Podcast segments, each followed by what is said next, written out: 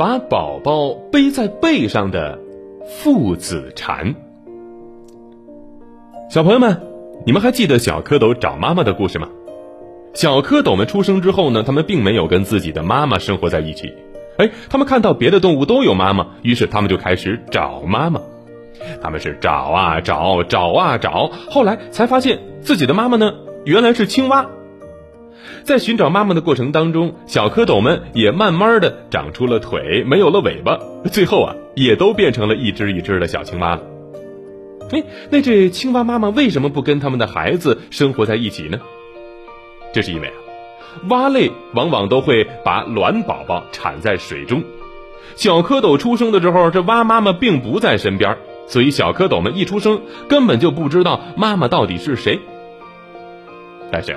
有一种原始蛙类，不放心让孩子独立生活，为了照顾自己的孩子，这蛙妈妈就会把自己几十甚至上百个孩子都背在背上。这种辛劳的蛙妈妈就是父子蝉了，它也是世界上最奇怪的动物之一。父子蝉是一种原始的蛙类，它原产于南美洲，又被称为苏里南蟾蜍，它们终生都离不开水。但是偶尔呢，也是可以上岸的。它是一种奇特的两栖动物。父子蝉的生存能力是非常强的，它们能够在十分浑浊的水底生活，同时也非常擅长去寻找食物。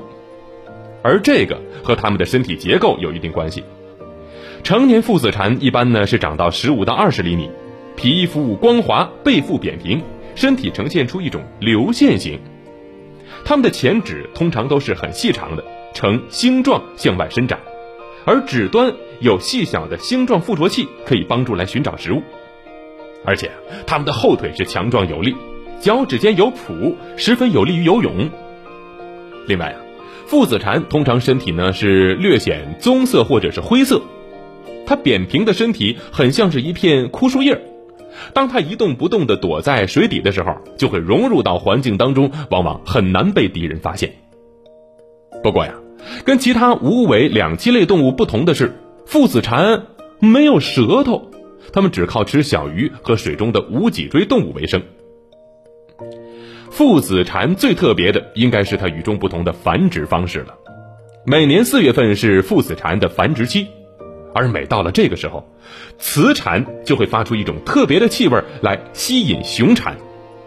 当雌蝉妈妈产下卵之后呢，就会把所有的卵宝宝都背到背上，跟它们一起生活。父子蝉妈妈走到哪儿，就会把它自己的孩子背到哪儿，和他们一起觅食，一起休息。而在这之后的十二到二十周之内，卵宝宝就会在妈妈的背上经历一系列的变化，他们会慢慢的发育成蝌蚪，直到最后变成幼小的成蝉，破茧而出。在父子蝉妈妈特殊的保护罩里面，卵和蝌蚪都能够避免捕食者带来的伤害，平安长大。虽然有时候卵宝宝太多，排列太密集，父子蝉妈妈的背上看上去会有感觉有点奇怪，甚至会让人觉得有点恐怖。但是，为了保护而背着孩子的慈母行为，我们想一想，还是会觉得很暖心的。